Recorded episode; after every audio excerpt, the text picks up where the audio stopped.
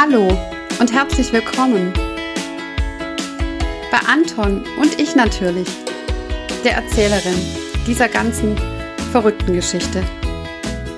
Mein Name ist Elke. Ich bin 43 Jahre alt und mir, mir ist im letzten Jahr was ganz Unglaubliches passiert. Ich bin an Brustkrebs erkrankt, triple negativ, so ein Mist.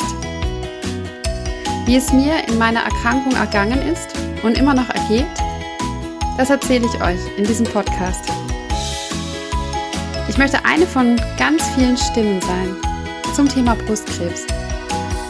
Denn Brustkrebs, das kann jede und jedem von uns passieren. Also hört mal rein. Ich freue mich drauf. Juhu und herzlich willkommen aus dem heute sehr warmen Schwabenland. Ich sitze hier in meinem Büro und schmachte vor mich hin, denn es hat draußen gute 25 Grad und die Sonne, die wir ja lange vermisst haben, prasselt hier aufs Dach. Ich habe eine Schale Kirschen aufgestellt. Von daher, falls ich in den nächsten 30 Minuten anfangen sollte zu schmatzen, dann verzeiht mir das bitte. Dann habe ich irgendwie, hat mein Gehirn mich direkt zur Kirsche geführt. Ja, ich wollte noch einen kleinen Nachklapp machen zum letzten Podcast, wo es ja um das Thema Bestrahlung ging. Ich hatte euch ja gesagt, dass ich nicht die Obersattelfeste bin zu dem Thema, da ich selber keine Erfahrung mit Bestrahlung gemacht habe. Ich habe aber zufällig in der neuesten Mama Mia Brustkrebsmagazin-Ausgabe einen Bericht drin gesehen zum Thema Boostbestrahlungen. Und da wird also beschrieben, dass diese Art der Bestrahlung, die ja neben der normalen Bestrahlung, die die gesamte Brust anstrahlt, ähm, unmittelbar auf den ähm, Bereich, in dem der Tumor zuvor oder die Tumore zuvor waren, die Bereiche werden intensiv bestrahlt über diese Boost-Bestrahlung und in diesem Artikel wird beschrieben, dass die Boost-Bestrahlung also genauso gut funktioniert wie die normale Bestrahlung auch, mit diesem Vorteil, dass sie eben die Strahlentherapie um rund zehn Tage verkürzt. Und beim einen ist die Boostbestrahlung ein Teil der normalen Bestrahlung, die also immer wieder dazwischen, zwischen der normalen Bestrahlung des ganzen Brustareals ähm, eingefügt wird. Beim anderen hängt man die Boostbestrahlung am Ende noch mit dran. Das ist nach Aussage dieses Artikels völlig egal. Das macht die eine Klinik so und die andere so. Aber die radiologische äh, Uniklinik in Heidelberg schreibt also in diesem Fachartikel im Mamma Mia, dass diese Boostbestrahlung eben den enormen Vorteil hat, dass sie den Bestrahlungszeitraum um rund zehn Tage verkürzt. Und ähm, das wissen ja diejenigen von euch, die bestrahlt wurden. Es ist ja eine schnelle Geschichte, aber sie zieht sich einfach über ein paar Wochen und man ist dann doch auch ganz gut eingebunden.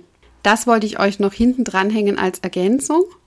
Und ähm, dann wollte ich mich ganz, ganz herzlich bedanken für das unglaublich viele Feedback, das ich von euch bekommen habe zum Thema vom Verlieren, Suchen und Wiederfinden ähm, unserer Würde, unserer Kontrolle.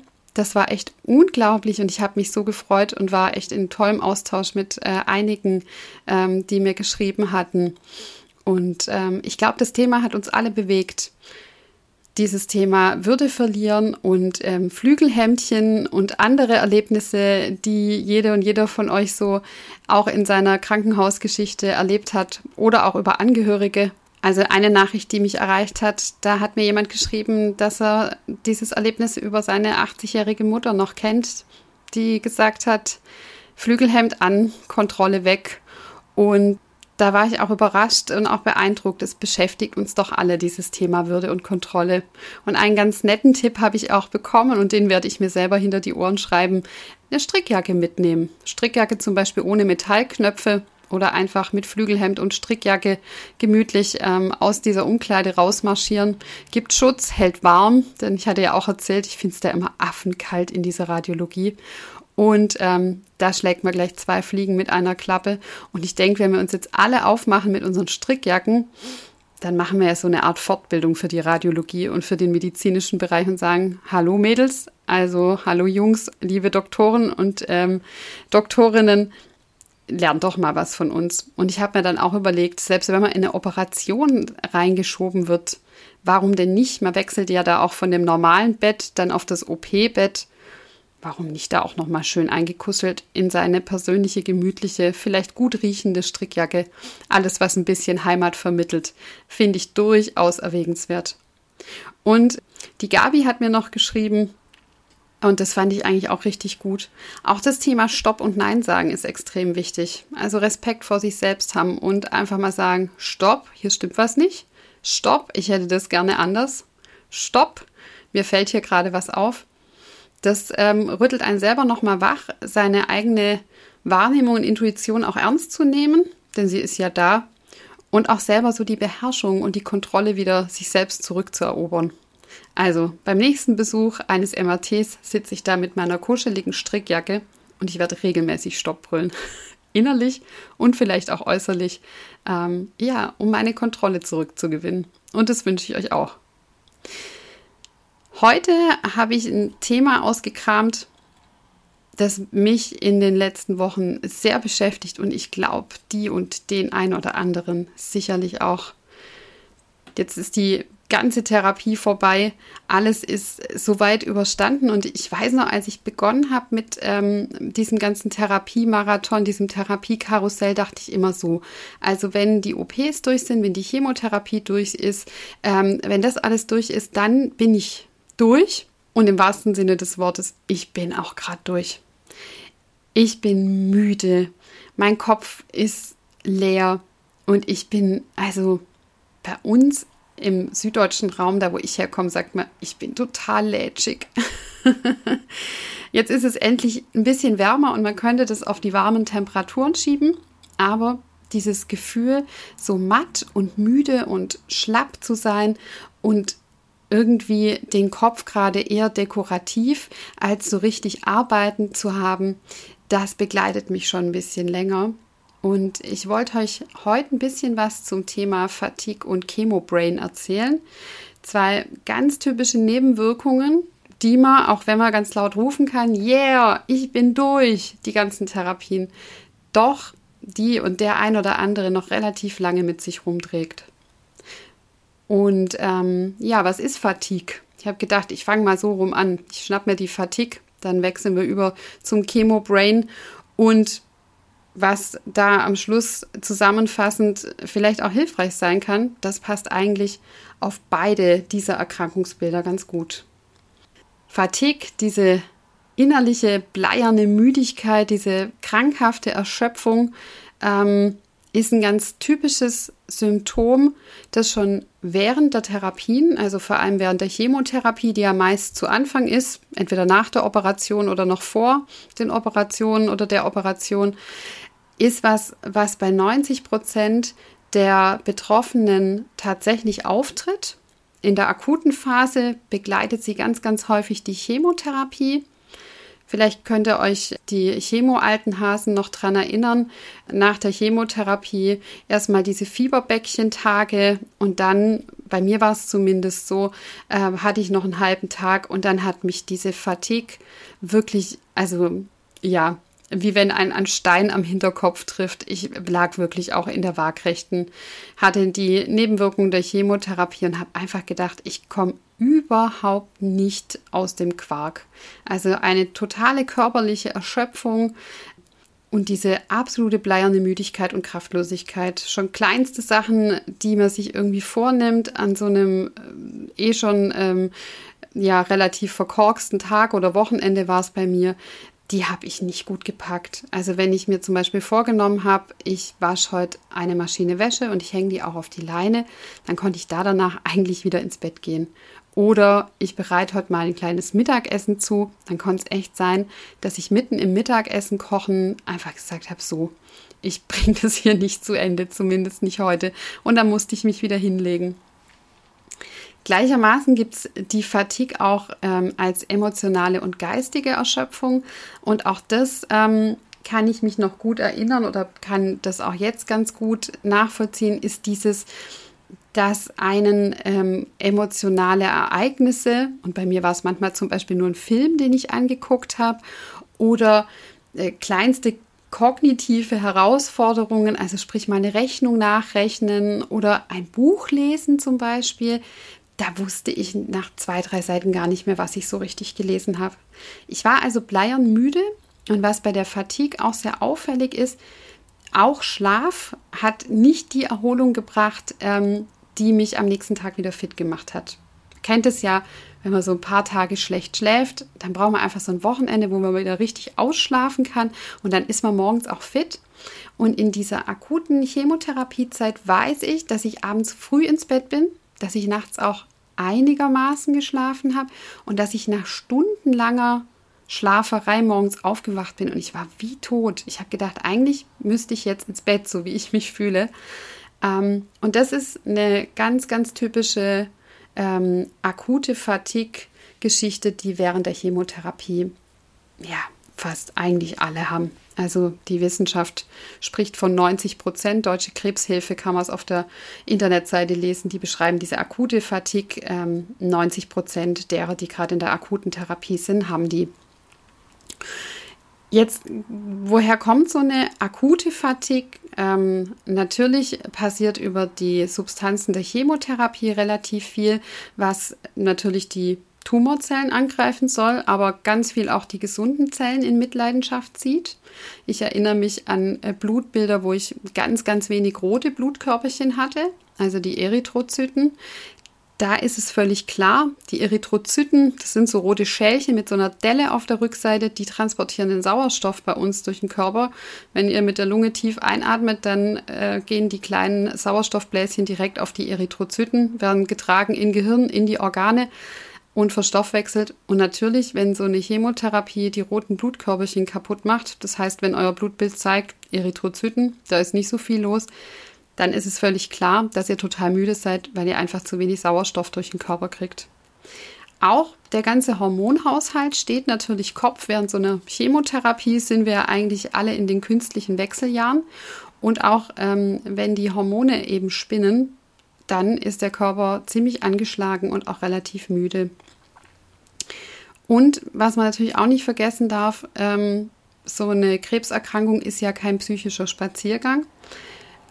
Natürlich, wenn wir mit Überleben beschäftigt sind und mit, ähm, schaffe ich die Chemotherapie, wie geht es denn eigentlich weiter bei mir, was ist denn eigentlich meine Zukunftsperspektive, sind wir psychisch natürlich auch relativ gebeutelt. Diese Dreierkombination aus körperlicher Erschöpfung, emotionaler Belastung und auch geistiger Erschöpfung, die ähm, sind einfach diese Hauptindikatoren für die Fatigue, die Gott sei Dank bei den aller, allermeisten wieder nach Akuttherapie, also nach Chemotherapie zurückgeht.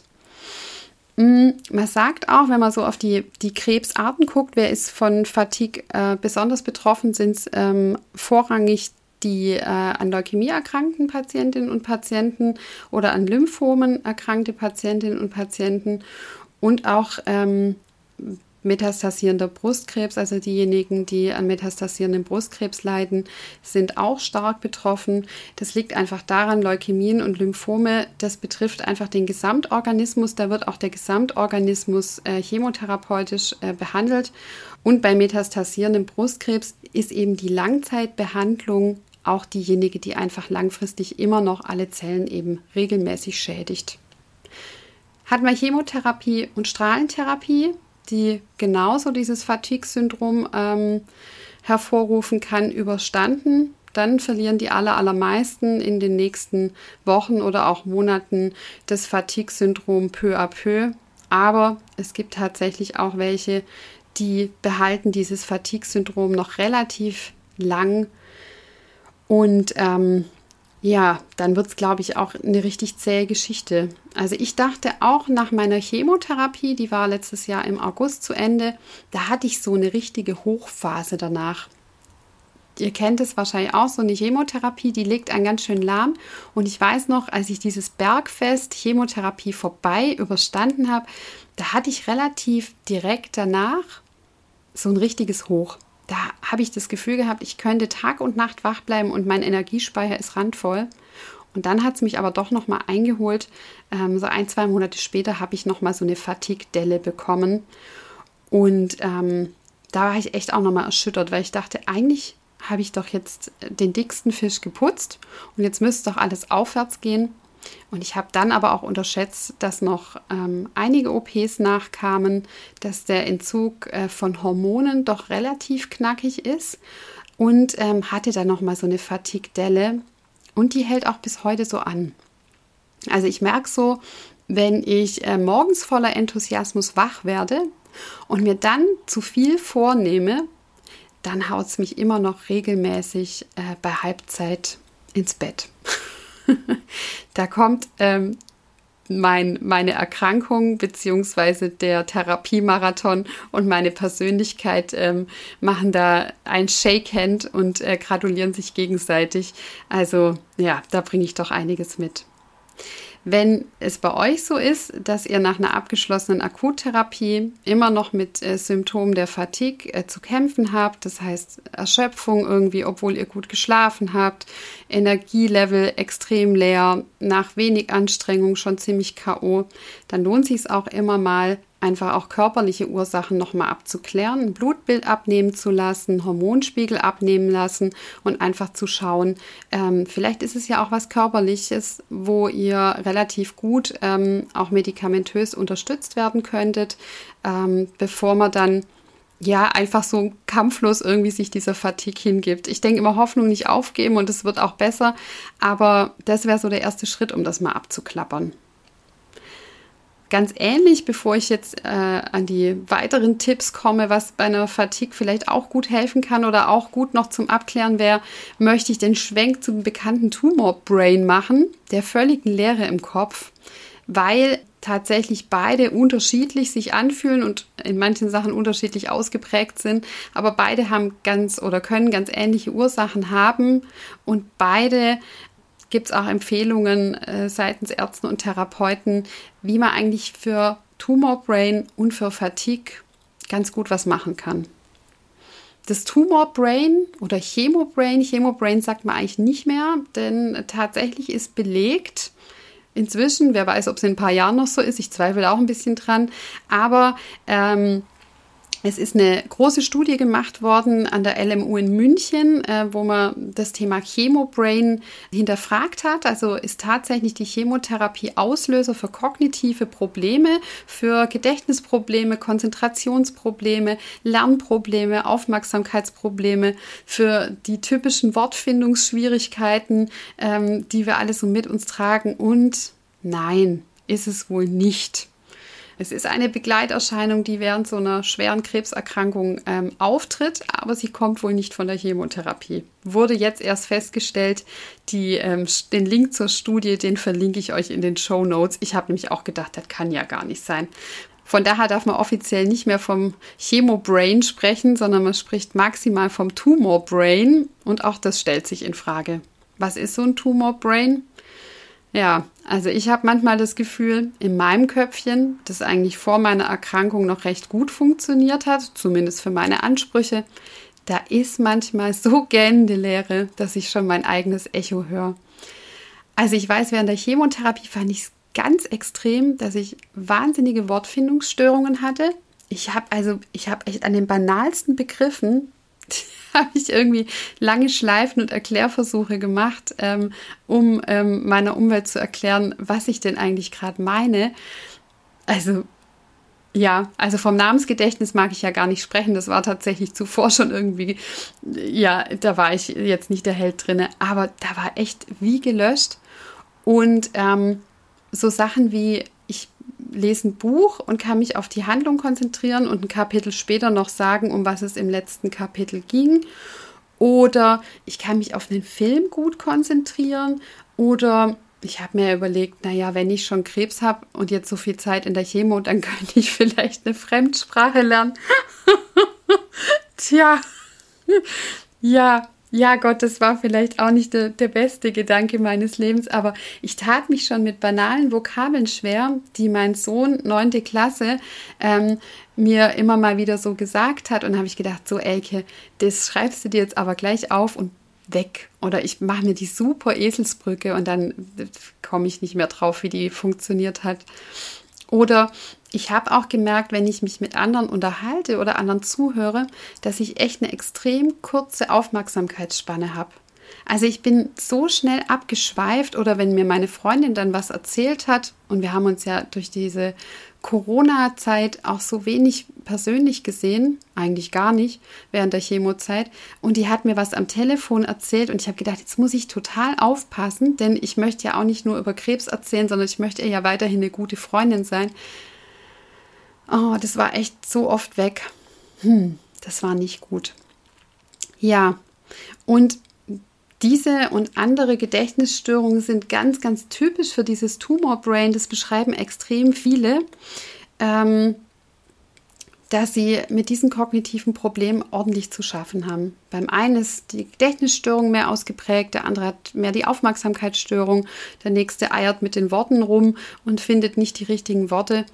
Und der Studie zufolge äh, von der LMU München ist es aber tatsächlich so, dass sie sagen, die meisten kognitiven Probleme lassen sich tatsächlich darüber begründen, dass so eine Erkrankung, so eine Krebserkrankung einfach eine wahnsinnig psychische Belastung ist äh, für den Körper, für den Menschen, für den Geist und der alles ausblendet, was für ihn in dieser Zeit nicht überlebenswichtig ist.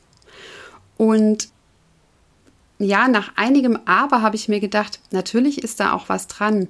Ähm, in der Zeit, in der wir die Diagnose kriegen und in der es dann einfach darum geht, diese Untersuchungen zu machen und zur Chemo zu gehen und zu wissen, wann geht es mir jetzt schlecht, wie teile ich ein, dass ich eigentlich die Waschmaschine nicht nur einräumen, sondern irgendwann auch kräftemäßig wieder ausräumen muss. Da bleibt einfach gar kein Platz, um ähm, die vermeintlich wichtigen, aber für uns einfach vermeintlich unwichtigen ähm, Themen wie Freundschaften pflegen, Bücher lesen, Sprachen lernen, ähm, Filme gucken und Handlungen verstehen, irgendwo noch unterzukriegen.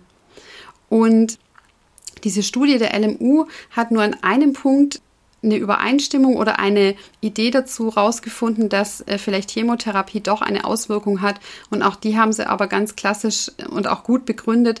Die Reaktionsfähigkeit ähm, von Patienten in der Chemotherapie ist minimal verlangsamt, wie von jenen, die nicht in chemotherapeutischer Behandlung sind. Ähm, und das wurde aber auf neurologische Nervenschädigungen aufgrund von Chemotherapie-Medikamenten dann auch zurückgeführt.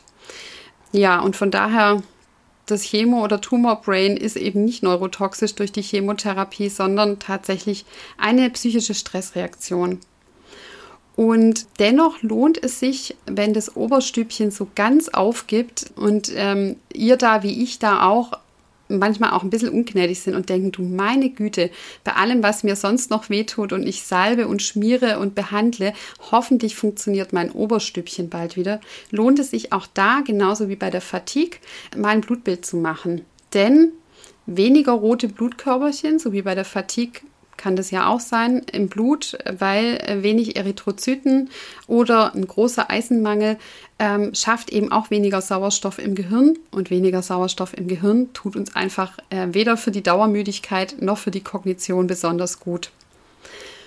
Wir können natürlich auch drauf gucken, inwieweit stresst uns das Kognitive. Also mich macht das manchmal schon ganz schön madig, wo ich denke, oh Mann, Jetzt hat sich gerade wieder jemand mit Namen vorgestellt und ich habe im Handschlag völlig vergessen, wie er heißt, wie peinlich und doof. Es lohnt sich immer auch da über meine psychische Verfassung nachzudenken. Wie geht es mir eigentlich gerade? Wie lebensbedrohlich nehme ich meine Situation wahr?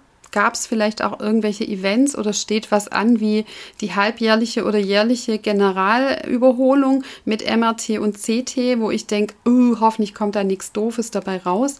Da ist natürlich der Kopf auch nicht bereit, viele andere Sachen äh, aufzunehmen. Da Angst, wissen wir auch, ähm, vor Erkrankungen, vor irgendwelchen blöden Knuppeln, Körpermissempfindungen, Stechen in irgendwelchen Leistengegenden und Bauchgegenden. Ähm, Angst ist einfach der absolute Blockierer für ganz normale kognitive Leistungen. Auch das, da müssen wir echt gnädig mit uns umgehen und sagen, wie geht es mir denn eigentlich gerade?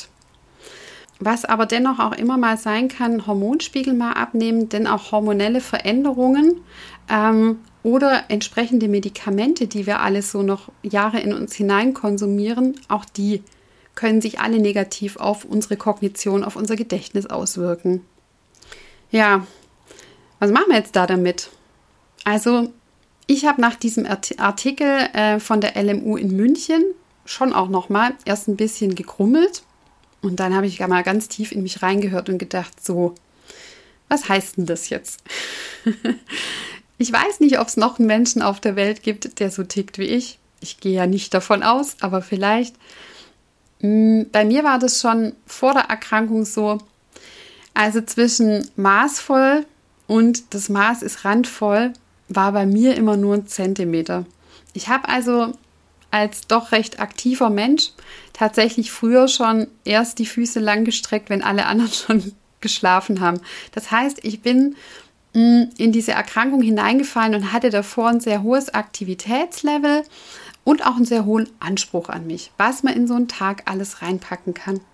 Und vielleicht, falls es noch ein oder zwei Menschen gibt, die mir gerade zuhören, denen es auch so geht, kann ich euch nur mal den ersten Tipp geben. Der ist ein bisschen, der tut ein bisschen weh und den kann man auch mit sich alleine ausmachen. Aber passiert denn eigentlich in meinem Alltag gerade eher zu viel oder zu wenig? Und ähm, auch wenn ich immer denke, dass alle anderen um mich herum ihr Leben super auf die Reihe kriegen und total viel am Tag machen und ich eher ganz, ganz wenig. Also Leute, die so ticken wie ich, das ist echt Quatsch. Das sage ich euch jetzt ganz unter uns. Vielleicht mal gucken, wenn man so wie ich morgens schon mit verrückten Ideen im Kopf aufwacht, ähm, wenn man so ewig lange To-Do-Listen führt, was an dem Tag alles passieren soll. Wäsche waschen, Rasen mähen, Unkraut jäten, x Leute anrufen, zur Arbeit gehen, was total gesundes, leckeres kochen, abends noch irgendwas Tolles im Fernsehen angucken, dazwischen das Büro machen, Rechnungen überweisen, einkaufen gehen, ist vielleicht ein bisschen viel. Also ich tue immer gut dran tatsächlich. Ich schreibe mir meine To-Do-Liste im Moment immer für die Woche auf. Ohne Liste komme ich noch nicht klar. Aber das hat für mich einen riesen Charme, denn ich sehe dann auch, wenn das Kästchen so voll ist, dass ich an Rand noch kleine Sachen kritzel, dann ist einfach too much. Also die To-Do-Liste vielleicht mal auf drei extra Punkte am Tag, die eh schon zum normalen Wahnsinn dazukommen, einfach auch mal begrenzen. Dann habe ich gemerkt für mich, dass ich das Thema Gedächtnis auch beüben muss.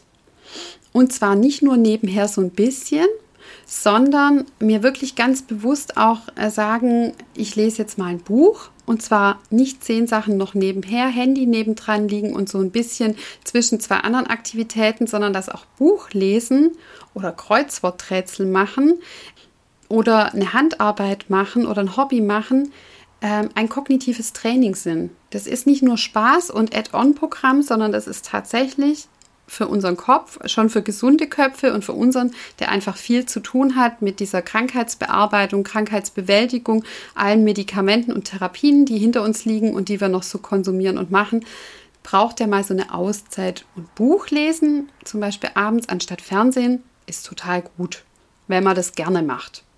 Man muss auch nicht immer äh, den Tolkien irgendwie lesen oder das, die unendliche Geschichte. Es reichen auch kleine Artikel.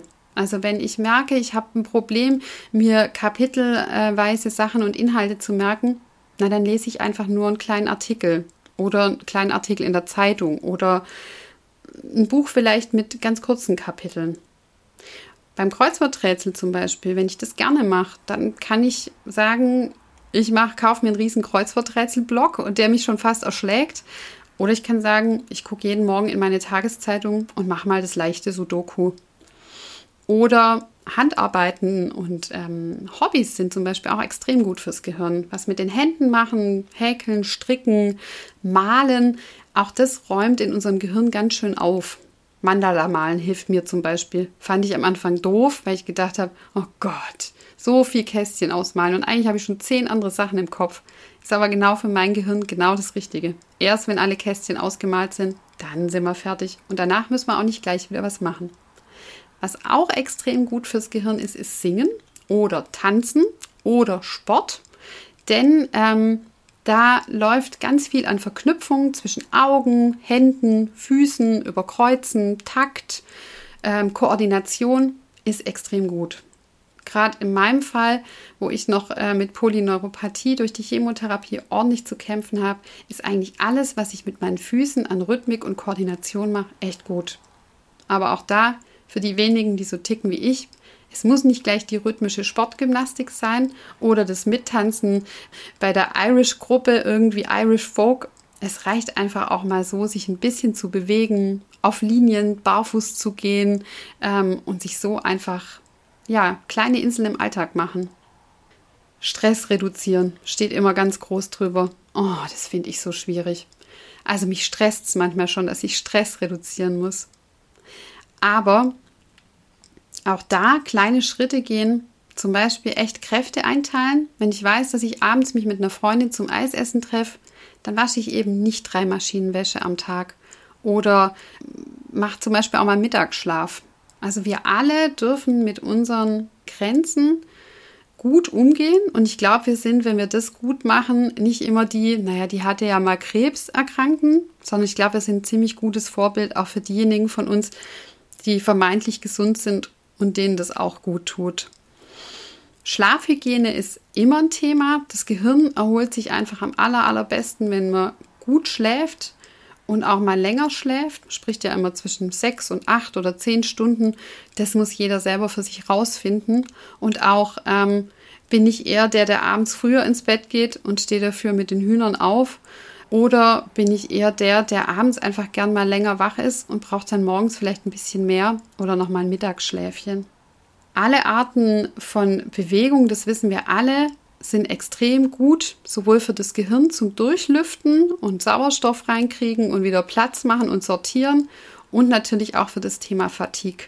Also wenn ich einfach äh, meinen Körper auch körperlich ein bisschen auspower, ein bisschen äh, kreislaufmäßig in Schwung kommen. Und da muss man nicht immer der Jogger sein oder der, der ähm, Sportakrobat oder der, der super Langstreckenschwimmer. Es reicht echt einfach ein bisschen bewegen, spazieren gehen, walken, radeln. Dann weiß der Körper einfach auch, okay, jetzt ist Bewegung dran. Und was ganz wichtig ist, muss ich mir auch immer hinter die Ohren schreiben, nach Bewegung kommt Entspannung. Danach ruhig auch diese Pause gönnen und Füße hochlegen und einfach mal gar nichts machen. Denn wir wissen alle, das Thema Entspannung hat auch was mit im Kopf abschalten, mit ähm, der eine macht Yoga, der andere macht autogenes Training, der nächste macht Tiefenentspannung. Dem Körper immer wieder Inseln geben, wo er Ruhe hat und immer wieder Momente geben, wo er auch weiß, okay, Jetzt will die, dass ich mich bewege. Also werden wir uns jetzt bewegen. Was mir tatsächlich gut hilft, ist eine Art von Psychohygiene, indem ich zum Beispiel eine psychoonkologische Psychotherapeutin habe, zu der ich regelmäßig gehe. Auch die hilft mir in meinem Kopf, ähm, diesen Wirrwarr an, ich nenne es immer tausenden Umzugskartons und Päckchen und, und, und Kisten zu öffnen, mal reinzugucken, auszumisten, alles schön aufeinander zu beschriften. Und ich glaube, da braucht jede und jeder was anderes. Der eine sagt, oh nee, Psychotherapie, das gibt es mir gar nicht.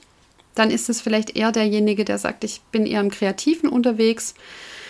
Der andere sagt, ich bin hänge noch so in dieser traumatischen Erfahrung Krebserkrankung drinne. Dann gibt es auch die Möglichkeit einer Traumatherapie da muss, glaube ich, jeder ähm, für sich was finden. Der nächste sagt, ich schreibe es mir einfach auf und von der Seele. Der nächste sagt, ich äh, kann drüber reden. Das muss jeder einfach für sich rausfinden, wann da der richtige Zeitpunkt ist, in welchem Umfang und was er dazu braucht. Ich habe auch im neuesten Heft von äh, Mama Mia entdeckt, ähm, dass es ein, eine digitale Studie gibt zum Thema Kunsttherapie für Brustkrebspatienten wo es genau darum geht, eine Krankheitsbewältigung zu machen und über einen kreativen Zugang lernen, mit seiner Erkrankung und mit allem, was man so an Blessuren davongetragen hat, auch umzugehen. Da dazu tue ich euch in die Show Notes einfach auch ähm, die weiteren Informationen ähm, zum Thema Kunsttherapie für Brustkrebspatienten mit reinpacken. Ich glaube, zu aller, allerletzt und auch das soll der Abschluss dieser Podcast-Folge sein, glaube ich, ist das Thema gnädig mit sich sein ganz arg wichtig. Wenn wir zurückblicken, was war in der Zeit der Erkrankung von der Diagnose über die Befundung, über dieses Gefühlschaos, ähm, was ist es denn eigentlich und kann ich das bewältigen? Über die ganzen Therapien und ich glaube, ich spreche da nicht nur für mich, sondern für euch auch, das, was wir in dieser Erkrankung oder manche haben ja auch ähm, eine wiederkehrende Erkrankung, das, was wir alles schon mitgemacht haben, das ist einfach kein Ponyhof. Und dass unser Körper und unser Geist müde ist, oder auch, dass unser Kopf manchmal total verwirrt ist, das ist doch eigentlich völlig normal. Und ich denke immer, was, was würde ich einer guten Freundin, die, ähm, die durch so eine Erkrankung durch ist oder noch in so einer Erkrankung steckt und mir sagen würde, ich bin irgendwie immer noch ziemlich erschöpft und mein Kopf, der ist, fühlt sich manchmal an wie ein Haufen Stroh. Was würde ich der denn sagen? Und mit der Fragestellung, mit dem Gedankenexperiment möchte ich euch für heute verabschieden. Vielen Dank fürs Zuhören. Wir hören uns in 14 Tagen wieder bei Anton und ich. Und wenn ihr noch Anmerkungen habt zu dieser Folge, wenn ihr Fragen habt, wenn ihr sagt, Mensch, Elke, das könntest du auch mal mit reinpacken, dann schreibt mir doch einfach. Würde mich freuen. Bleibt optimistisch und gesund. Tschüss.